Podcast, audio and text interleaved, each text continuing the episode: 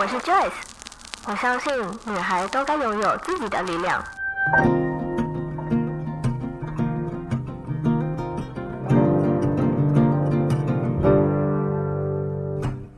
分享让我们彼此之间不再疏远，不管是财务或身心灵成长，身为女孩的我们都该拥有精彩的人生。在这里，跟我一起成长，一起阅读不同的生命典范吧。欢迎你来到一则茶室。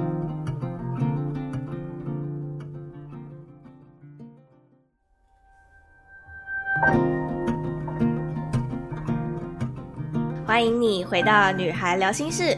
女孩聊心事是一则茶室的其中一个单元。这个单元是邀请一些 Joyce 的朋友来和我们聊聊女孩之间有什么样的烦恼与困难，并且用闲聊的方式来探讨这些烦恼可以怎样解决。今天我们又邀请到了汪汪。如果你还没有听过上一集我和汪汪聊《后羿弃兵》的影集分享，你可以回到一则茶室的 Podcast 节目上面寻找到上一集哦。这一集我们一样也聊了另外一部我自己很喜欢的 Netflix 上面的连续剧，虽然精神病，但没关系。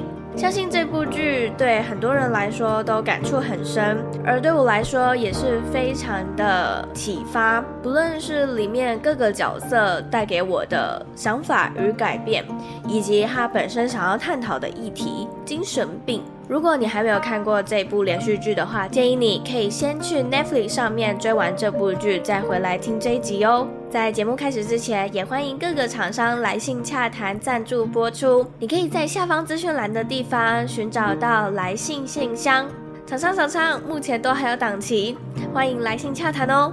那准备好了吗？我们就赶快进到今天的话题吧。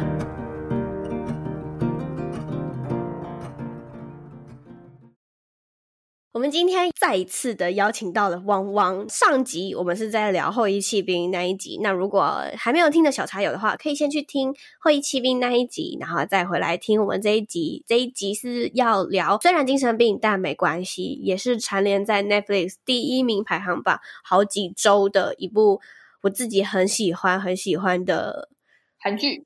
没错，我们今天想要先从它的片名开始，因为一开始的时候。我其实它上映大概一周了吧，它一直在我的推荐名单内，然后它也有一个预告一直推播我，但是我一直觉得它的片名很奇怪，怎么叫做虽然精神病但没关系？就怎么会有人取这个名字呢？很奇怪。可是我后来就真的开始有媒体报道了，我必须很承认的告诉大家，就这些主角我没有一个是认识的，包含金秀贤。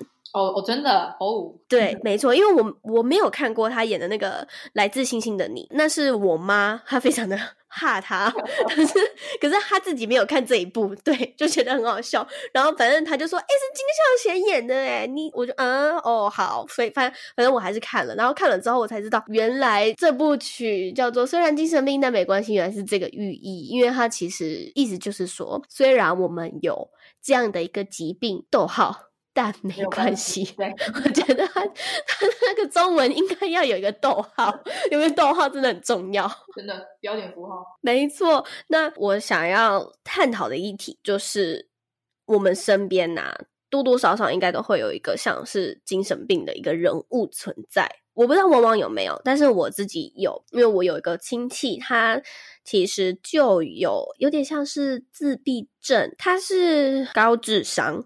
但是他对自己的要求非常的高，只要他没有达到自己的那个要求，他就想要自杀。小时候我不知道，也不清楚有这样的一个疾病，我只是觉得他很容易生气，很容易抓狂跟失控。但是他的一些行为又让我觉得他很聪明，因为他会抱着辞海，然后一直背。把整本背完的那一种，我真的觉得他超强。然 后他又对自己的成绩要求很高啊，如果考九十九分，他就觉得他不行了，他一定要一百分。他就觉得九十九分他很不好，他是一个很差劲的人。那就有点像是这部剧里面，我当时在看上泰他第一次发作的时候，就在那个签书会发作的时候，刚泰他不是用一个外号遮住他，然后一直拍他、拍他、拍他的那个画面，我才知道说，原来有精神病的人，他们发作起来其实也有自己的痛苦，然后也有一个自己当下没有办法控制的一个点。而是需要由别人从旁协助，让你稍微去安抚一下自己的情绪。等到那个情绪过了之后，它其实是正常的。但是对我小时候发生这样的一个状况的时候，我是选择站在旁边不做任何事的人。我在看这一幕的时候，我觉得有点，我对我自己有点小愧疚，因为我不知道你有没有看过一部电影，也是国片，叫做《无声》。哦，我知道这部。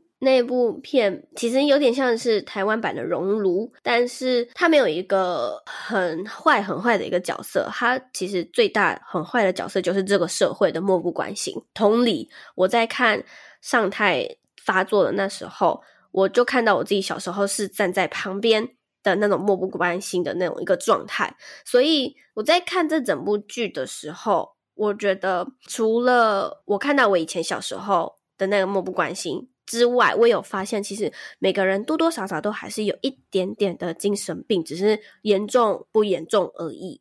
像文英，他其实有，但是你看他还是很像一般正常人一样的生活啊，只是他只比较激进一点点，或者是他他发作起来的时候，只有那个时候他没有办法控制自己而已。但我就开始去思考我自己到底有没有 他的一个状况，就我发现我也有，嗯嗯。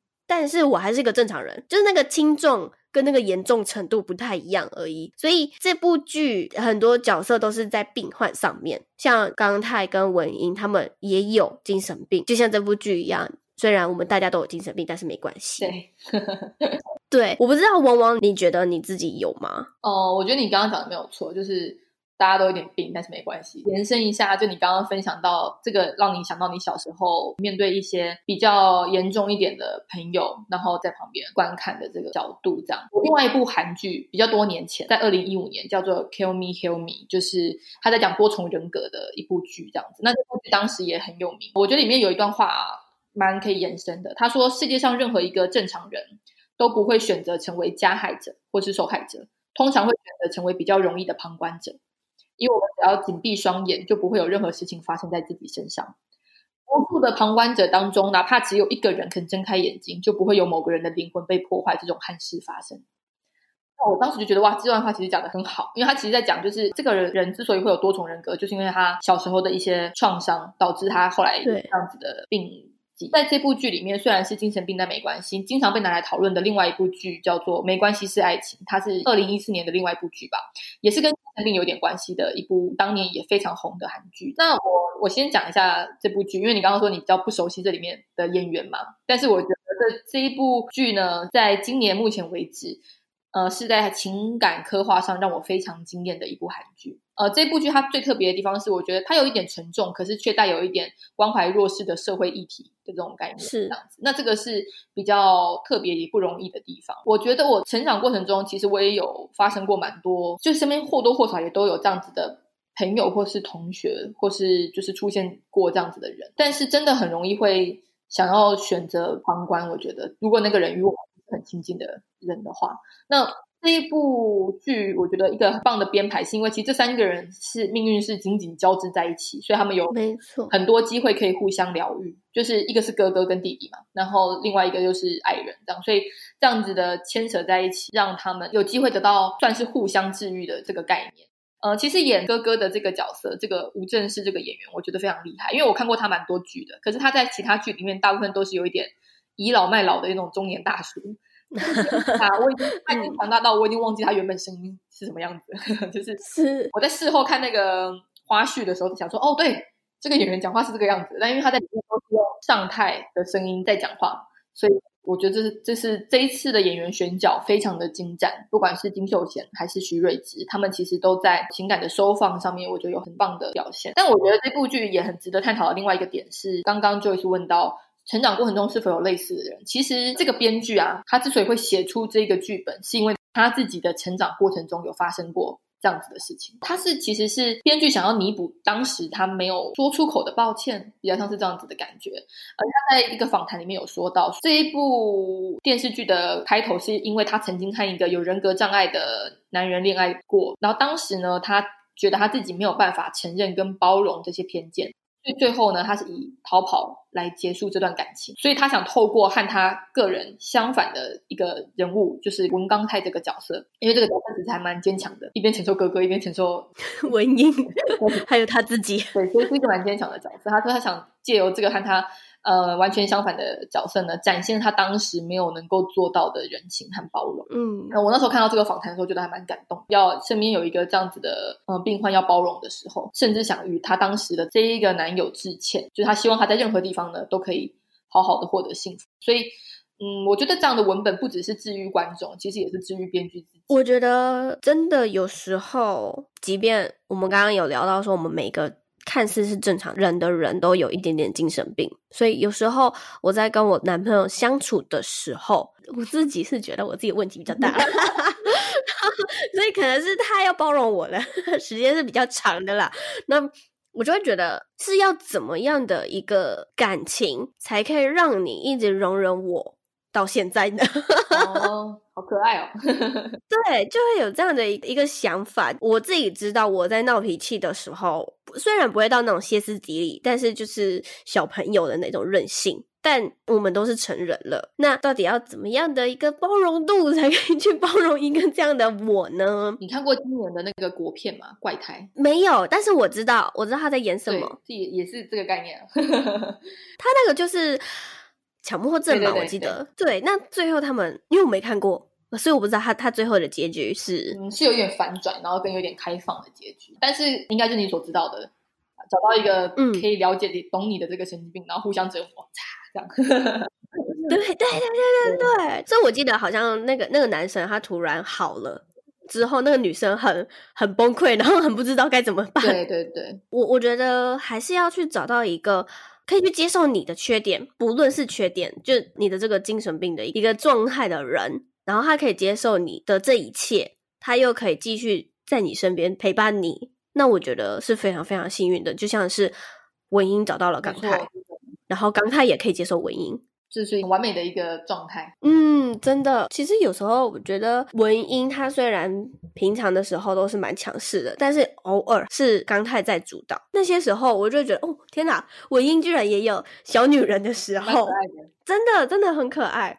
可是就会回到说，他哥哥不是有一次他们两个一起出去过夜，然后他骗了他哥哥是要去抓 病人，所以没回来。那一段我有点。难过，我的难过是他哥哥明明就知道一些事，但是他并没有戳破。等到他回来，他他不是就发飙了嘛？就在他头上，然后淋了那一桶水。我自己啦，也觉得说他哥哥应该自己也知道，就他们兄弟俩不能绑在一起一辈子。哦、我觉得这部处理哥哥的整个转变处理的蛮好的，结局可以算是神来一笔。嗯，真的，应该说就是哥哥在过程中慢慢的理解爱啊、被需要啊等等这件事情，然后也放这个刚泰跟文英自由嘛。嗯、我觉得 是没错的，是这样讲没错。最感动的其实是结局，不是有那个有一个像露营车 MV 的那种部分吗？对，其实当时当时我们都觉得啊，那个应该就会是 ending 了，对，那个就已经很幸福，然后大家就就很快乐，这也算是一个蛮好的结局。哦、呃，但是最后的最后呢，嗯、当尚泰。成为被需要的人的时候，他不是提前离开那个旅行嘛？他要回去工作。嗯，因为我觉得当时他是成为真正被需要的人，然后真正的独立，不管是在情感跟生活上的时候，所以那时候他、嗯、他的那个神情啊，我觉得是这一部里面最经典的部分，就是在这个结局，嗯、我们以为已经是很幸福的结局，可是他后面还给你一个非常有寓意而且很有成长关键的这一个这一道。这部之所以很让人感动，是因为呃，我们当然也会投射一一部分的，就像刚刚 Joyce 讲到，我们有一些自己的小毛病、小习惯、小脾气，然后投射在这些角色里面，这样子。呃，可是当最后就是刚泰跟上泰都很自由的时候，让人知道，其实这样子的角色、这样子的病患也可以成长到这样子的阶段。然后第二个是，我觉得这不只是一个交代式的圆满。因为蛮多剧最后会给一个交代给观众想要的。对对对，就是对，就这样喽，Happy Ending 这样子。可是 除了有交代式的部分之外，最后就是我们其实是跟着主角群一起经历了一趟，也可以算是审视自己内心的旅程，因为我们投射在自己身上。嗯刚刚讲到就是自己个人情感的部分。最后，当他们都有成长的时候，观众也会觉得非常的感动。真的，刚刚你有讲到他们在选角的这一块啊。其实我看完这一部之后，我非常非常喜欢尚泰这个演员跟他诠释的这个角色。对，我觉得非常的印象深刻，因为不论是他的一些小细节的动作，还有。导演在拍的时候，他也会去特写那些小细节动作，比如说他在紧张的时候，他会一直抠他的手。对，其实他原本算是一个家庭的累赘，这样子对嘛？但是原本是有点这样子的状态，可是到后面，其实，在关键时刻变成守护家人的一个哥哥。我们观众身为旁观者，很像是陪他们一起成长的感觉。对啊，而且。最后面的时候，他不是把那个呃疯子妈妈 打晕的时候，那一幕是所有的人全部都变回小孩。对，那一幕真的也是震撼。那一幕很棒，那个书很棒，就感觉大家就是小时候的那些创伤，全部都得到了解脱。我很喜欢那个小演员跟成人演员就是交叉的那种感觉，就像你刚刚讲的，就啊啊，对对对，小孩。暗示其实这个时候是他们内心小时候的他需要被疗愈，这样子。对，其实内在小孩的一些创伤啊，或者是当年童年的时候的一些阴影，并没有得到一个情绪的安放，所以我们必须要以成人的姿态去回看那个内在小孩，就有点像是这部剧里面有些时候刚太会抱着自己小时候的自己。的那种画面的那种感觉，就像是我们真实生活中，我们要去拥抱自己的内在小孩，告诉他没事了，事情都过了，你很棒。小时候的你吓到了，没关系，现在由我来保护你。很棒的巧思，就是在暗示他在疗愈小时候的那个过程。现在就让我们休息一下，进一段两分钟的广告。你也想要开始建立自己的 podcast 节目，却不知道该怎么开始吗？网络上的课程比比皆是，却不知道哪一堂课程适合你。Joyce 有一堂 podcast 养成班，一次解决你所有的问题与烦恼。从一开始的找到你想要建立 podcast 节目的初衷，一步步带领你找到适合自己的主题与内容。不会设计或不懂设计的你，也可以简单制作出属于自己的节目封面。课程中也会教你三种不同的剪辑软体与技巧，不管你是 Windows 系统或是苹果系统的学员，都可以有效学习。当你剪辑并且录制完第一集后，就可以开始申请上架自己的节目了。只要五分钟，你的节目就会出现在 Pocket 上。世界各地只要有收听 Apple Podcasts、Google Podcasts、Spotify 或者是 KKBox 的听众，都可以听到你优质的内容。最后，我也会教你如何利用社群媒体替自己的节目曝光，或是如何建立自己的一群铁粉听众群。而这堂课正在更新成二点零版本。如果你对这堂课有兴趣的话，可以在下方资讯栏点击连接，就可以在课程更新完后涨价前加入课程喽。或是也可以先利用免费课程先行体验课程的内容。期待在课程里面见到你。那我们就回到节目里面吧。我在追这部剧的时候，我就被剧透，我觉得很神奇。就被剧透，我就已经被剧透说，原来那个护理长才是 Big Boss。哦，哦，那你被剧透很大的一个一个点哎。没错，我就我那时候看的时候，我我还没有要点进去看哦。可是他们就真的很坏，就是把那个 YouTube 的封面就做他哦。然后我我跟你说，我真的是完全不相信，我真的完全不相信是他，因为他前面人太好了。对，这是个很棒的反转。对啊，他还送上太那只恐龙哎。所以我就我真的完全不相信会是他，而且根本就长得不一样。但是我后来发现说，天哪，我我这个想法就是很可笑，就是他们是在韩国，韩国是什么地方？整形大国哎、欸，怎么可能？不可能。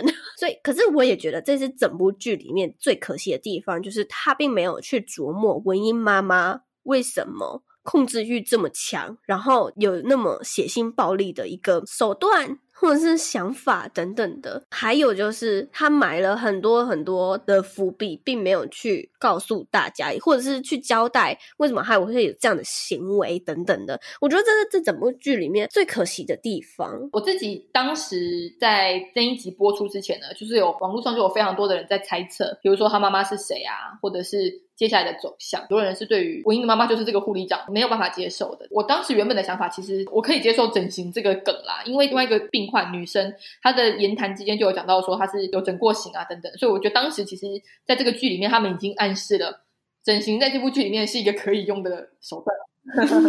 我后来在接受他他自己有做过很大的整形这件事情，其实没有觉得不能接受。他在文英爸爸跟妈妈的以前的故事，有觉得有做了一些伏笔，可是没有收。所以最后说的是有一点草率，可能碍于集数问题。我觉得整部剧的最后最后，就像我刚刚讲的十六集的 ending，其实还是收的蛮好的。那只是说中间可能十四、十五集这个地方有点混乱，跟没有描述的那么详细，嗯，比较可惜的部分。我到中间的时候，我就想说，他到底是还活着还是死了？好，假设他还活着好了，我以为他会是以一个以前的那种姿态回来，但是。他到很后面的时候，他才拍到文英妈妈的全脸。哦，对对对对，所以我就想说，OK，他应该会是以这样的一个形式回来。结果谁知道他是一个全新的 形式，一个大家跌破眼镜的一个形式回来的时候，我真的是超 shock，我直接叫出来。那首歌真的很超级毛到不行啊！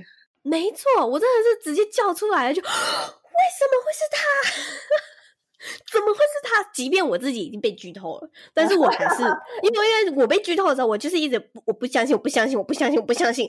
那一定是影评人的猜测，绝对是。我也不知道为什么他们会猜到就是他，反正我就是不相信，不相信。然后直到我自己看到那个真相的时候就，就为什么真的是他？我觉得他他是整部剧里面病得最重的一个。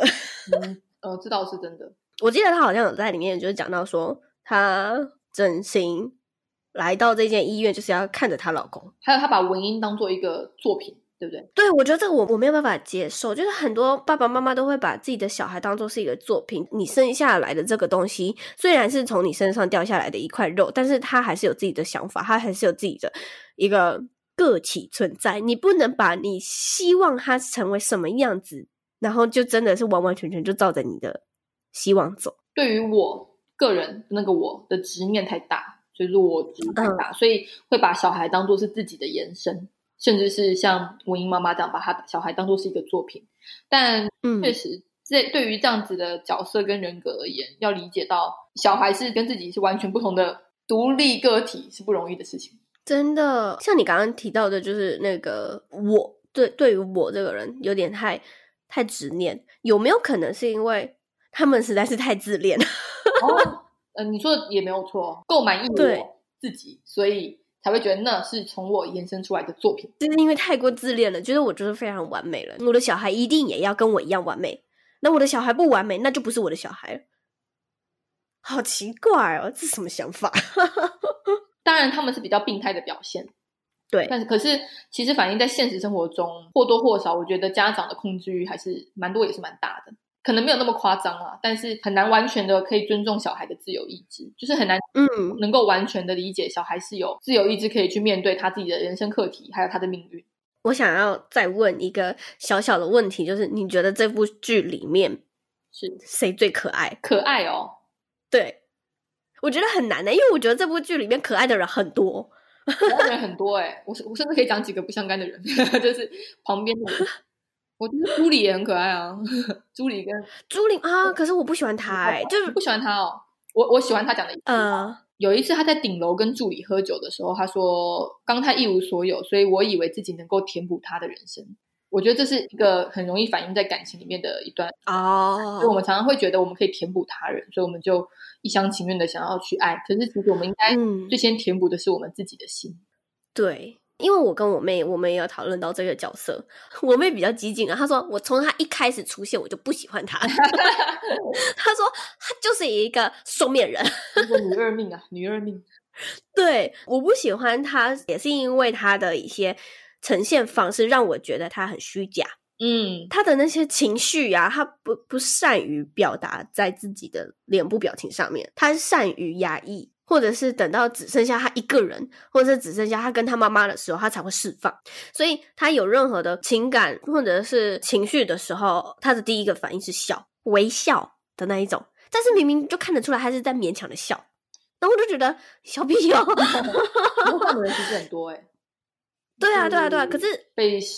社会压抑啊，或什么，这才是我觉得他很可怕的地方。一开始的时候，我们不知道他真正发作的时候会是什么样子。虽然他这个角色，他的发作，比如说就是喝醉酒的时候会讲一些胡言乱语啊之类的，就顶多到那。但是当然，现实生活中也会有一些是等到他压抑到一个顶点之后，他爆炸，他会是很可怕，然后一发不可收拾的那一种。嗯，我觉得角色还蛮如实呈现现代人的。对，所以难怪我不喜欢他。文英好，要要像文英这么的敢讲，跟这么的自我，嗯，不太容易。我觉得在社会上，那毕竟文英这个角色也没有在社会化，她就是在城堡里的公主，就有点像是刚刚我们聊到那个会议骑兵的女主角对那样，对对，有一点像。我自己最喜欢的角色就是那个出版社的社长，很可爱。我真的超喜欢他的，因为。不论是他对文英的情感方面，嗯，他不是爱情的那种爱他，可是他已经有点像是朋友跟家人之间的爱了。我觉得文英能有他这样的一个工作伙伴，或者是你要讲朋友也好，我觉得是很幸运的。对，因为在他人生不顺遂的时候，还没遇到刚泰之前的时候，都是他在陪伴他的。对，虽然有点像是偏压榨，但是。但是至少也是一种陪伴。我记得好几次吧，他知道这件事情对文英不好，所以他要带他离开那栋房子。对，那个出发点是对文英好的。对，我从他剃胡子之后，我就 我觉得很可惜，他留胡子比较好看，他就开始不是你的菜了，是不是？对，他就不是我的菜了。但是我还是觉得他是一个很可爱的一个角色。我自己觉得很可爱的角色，我应该会给到徐睿知，因为我觉得他。平时很霸气高冷，嗯、跟他这个角色，他笑起来的那个反差感实在是太迷人。哦，对对，他笑起来真的很好看，然后平时又冷成那个样子，所以他笑的时候就会让人觉得特别甜。那个反差感，我觉得很让人惊艳。哦、在单纯演技上的话，可能像文英这样子的角色，他们很了解自己的喜好，敢爱敢恨，而且有点无畏世界的这种傲气。我觉得某部分已经没有办法实现这个部分的我，就会被这样的角色给吸引，这样。哦，了解。对啊，有时候我会提出一些想法跟我妈分享，那我可能就会觉得说，我不想管别人的想法，那我也不想管家人的想法，或者是我也不想听他们的建议之类的。但他就会跟我说，你还是要听，因为不是那么的容易跟简单，你要做自己就可以做自己了。嗯，所以。对，呼应到你刚刚说那文英那些特色啊，我觉得其实多多少少，虽然我有他的那种欲望想要去做自己，但是也还是会被一些社会的制度啊、限制啊给局限我自己的行为。嗯，我觉得他是反映到我自己心里面，他展现了一些我没有机会可以展现的部分，这样子。嗯，对，因为我们从来都不会喜欢一把刀，然后就直接拿走。想要去割破自己的手，或者是拿拿刀什么东西，虽然这些是没有那么建议大家去做，但是法律上的呼呼吁，对不对？对对对对对，没错没错。但是你也不得不承认，就他还是有那个勇气，而且他他会去收集这些，也是因为他的保护欲也很强。嗯嗯，对，反映在他幸福的生活。对，没错。刚刚你有提到说，因为我们已经有点被社会化了，虽然会向往想要去成为像他们一样。敢爱敢恨敢做的人，但是能不能也替自己就是去冲一波呢？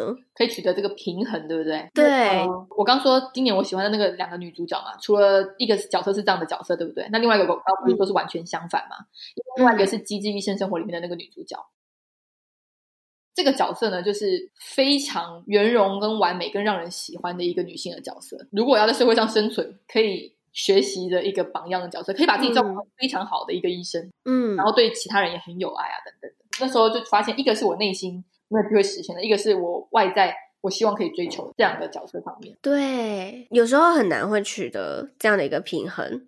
对，所以我自己也还在摸索当中。我跟你的想法一样，是我很向往，就是像是 Beth 啊，或者是呃文英啊这样的一个角色，就是敢做自己，然后不为世界的任何的言语或者是。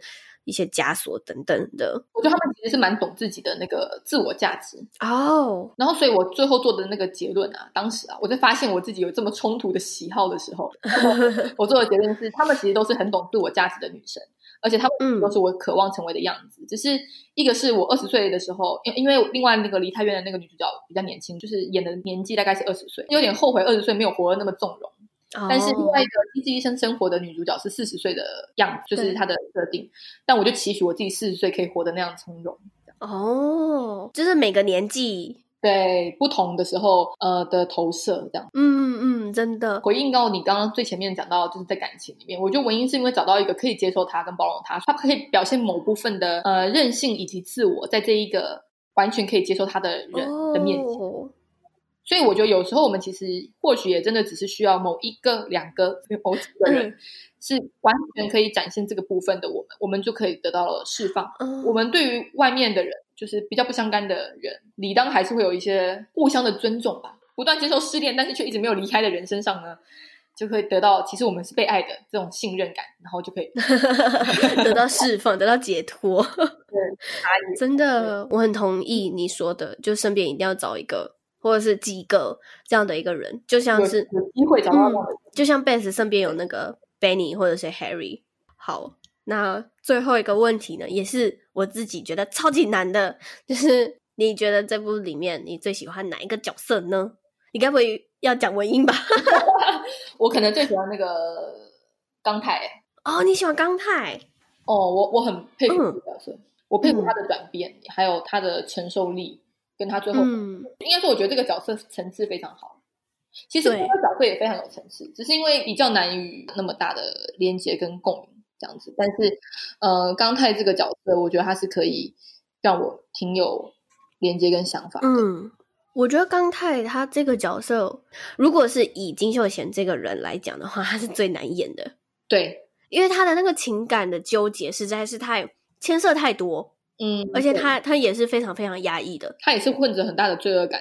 对，没错，所以我觉得 他能演成这样，我已经很佩服他了。如果是讲刚泰这个角色的话，我自己也觉得他一开始的时候，我是觉得他很可怜，因为他被哥哥绑住大半辈子，然后等到他好不容易真的要任性一点去释放自己的时候，他才觉得哦，这就是一场梦。他终究还是要醒过来，还是要接受他哥哥这件事情。嗯，讲到被某一个人吗？也许反映在其他人身上，可以是某一件事，或是某一个性格牵绊自己。这样，嗯、其实我觉得在后来可以发现，这个牵绊是刚泰给他自己的，就说哥哥其实是有机会可以自己长大。嗯、我觉得刚泰在这上面也获得了存在感。跟需求，对，就是他对于哥哥的付出，让刚泰成为一个有价值的人，也就是他的价值感其实是来自于一开始是照顾哥哥，他们是有点互赖的关系。嗯，最后哥哥已经开始可以独立了，所以哥哥也能够把焦点转回在自己身上。刚开始时候才发现，其实他也可以有机会自由，就这个转变，嗯，很喜欢。对，我觉得很可爱的那一幕就是文英跟尚泰他们要讨论东西，然后 把他锁在门外。哦，对对对，我真的觉得很可爱，就是他终于有一天是他都不需要去照顾这两个人的其中一个，或是同时照顾这两个人。可是他就发现说，他要做什么，他能做什么？对，其实这个是我觉得这是一个影射。我自己觉得，就是在我们其实生活上面，有时候也可能有些事情也不需要我们这样子牵挂，但因为牵挂它会让我们有存在感，是我们就觉得我们需要牵挂他，担心小孩担心成这个样子啊，但是担心他也让他们有付出感，嗯，可以付出爱的这个动作，所以就会有这样子的情感交流。刚泰这个角色呢，我不会到喜欢这个角色。但是我真的觉得他是一个很辛苦的一个角色。等一下，那你喜欢哪个角色？该不会是出版社社长吧？啊，不是，不是，我我只觉得他可爱。我喜欢哪个角色哦？我就要说我喜欢的是文英了。OK，因为就像你刚刚说的，他敢爱敢恨，而且他知道他自己想要什么，而且他的那种他想要就一定要得到，虽然有一点小小自私，或者是又有一点太过任性。但是我们在生活中很多事物，我们真的想要，但是我们不一定或者是也没有那个能力去得到它。嗯，对，所以虽然他可能会用一些比较激进的手段，比如说他想要那支钢笔，他就直接去偷人家的钢笔。不建议观众使用这个手段，但是可以参考一下这个精神。对对对，没错，你就可以去参考一下这个精神，就是你想要它，那你就要去想办法得到它，但是不要用就是文艺的 手段 去得到它。再来就是他自己，其实小时候他自己也知道，他是在恐惧中长大的。嗯，他也知道他妈妈做的那些事情是不对的，但是他一直都没有去疗愈那个小时候的自己，他还是很恐惧，他还是很害怕，然后。他对他爸爸的那些恨啊，跟一些恐惧，也都还是在的。像做噩梦做到哭大哭那一场，我印象很深刻。真的真的，所以我也觉得她其实骨子里面也是一个需要爱跟温暖的一个小女孩。对，确实，只是她用很多的防卫去包裹自己了。还有去测试身边的人到底有多爱他，对，这个这这这个很恐怖。这个，因为我觉得人或多或少都会这样做，只是他对，只是他的那个手段比较极端一点点。人真的很喜欢干这种事，就是你不会走，你才是真的爱我。对对，只是他就是太过极端。他其实有时候，如果他再走偏一点点，他可能就会变成恐怖情人了。你说的没错，如果走偏一点，这部这部剧就要开始走另外一路，变变得很可怕的一个走向。对，对对对，可是他又是那种能收能放，嗯，就像刚刚提到的，他平时都非常高冷，可是他有时候也是一个小女人的姿态，而且最重要的是，我觉得有些人啊，可能你赚了钱了，你知道了一些比较好的东西之后，你就回不去，你还没有那么有钱的时候吃的食物。或者是那些东西，可是他虽然很有钱，而且他感觉就是不需要去担心钱这种东西。他对对对对对，但是他不会去排斥说刚才给他一碗泡面哦。我觉得这个是有些女生没有办法做到的事情，因为有些女生可能就会觉得说，你为什么带我来吃路边摊？嗯，那可是。路边摊没有不好啊，我自己也很喜欢吃路边摊啊，就是路边摊也很好吃啊。只是他们就会觉得，你带我出来约会，你就是要带我去吃好吃的，你就要带我去吃几星级的牛排，或者是一些饭店的好吃的食物。但是文英他不会，他不会介意刚才只给他就是超级没营养的泡面。我觉得这个是真的，也是因为他很懂他自己的自我价值，所以他的自我价值不会因为、嗯、呃对方给予什么而影响到。对，不清楚自我价值，无论是男生或女生，呃，容易受到别人的对待而影响。那事实上是别人不管怎么对你，都不影响到你的价值。这样，嗯，真的。而且有些时候啦，我会觉得文英的过度自信是我没有的。哦，他真的是自信爆棚，没错，真的。你看，光是看他的那穿着打扮就知道了。嗯、呃，我很羡慕他有这些自信。虽然他的内在小孩可能是非常恐惧害怕的，但是他从头到尾，即便是他小时候，他都是非常自信的。对，我觉得这也会呼应到你刚刚说的自我价值这件事情。嗯嗯，你要让我跑票了，我开始有点想要投文英了。不行不行，你要继续支持你的刚太。所以我其实也非常的推荐大家可以去看看这部。虽然精神病，但没关系。这部剧，那我觉得也可以从中去看到很多情感方面，或者是疾病方面，也可以去反思说你到底有没有一点点精神病。因为我相信所有人都有。在看这部剧之前呢，我是完全否认我自己有。精神病这件事情的，对，那我看完这部剧之后，才开始反思说，哎，我到底有没有？然后就挖掘之后就好，我承认我有。嗯，对对对，所以我觉得这部呢，其实也可以让大家去学习很多面向，对，然后也可以。借此去了解自己真正的内心想法啊，或者是一些像刚刚汪汪有提到的，我们渴望成为文英的那一面，然后我们能不能从自己身上去找到一个平衡点？搞不好我们也可以做出自己想做的事情，或者是想要成为自己想成为的人。对，没错。好，那。因为我知道汪汪实在是太专业了，所以如果有人想要找到你的这个影剧账的话，可以在哪里找到你呢？可以在我的 IG，我的 IG 叫做文青汪的影剧世界。嗯，账号是 drama，然后底线 v o n g von 就可以找到了。没错，因为那里面真的是整理了超多超多你可能看剧都没有看到的一些资讯，或者是一些幕后花絮，汪汪都整理的非常详细。电影跟韩剧都有分享。好，那我也会把相关的链接放在这一集的资讯栏的地方。那就谢谢汪汪今天来女孩聊心事和我们分享这部剧，谢谢。谢谢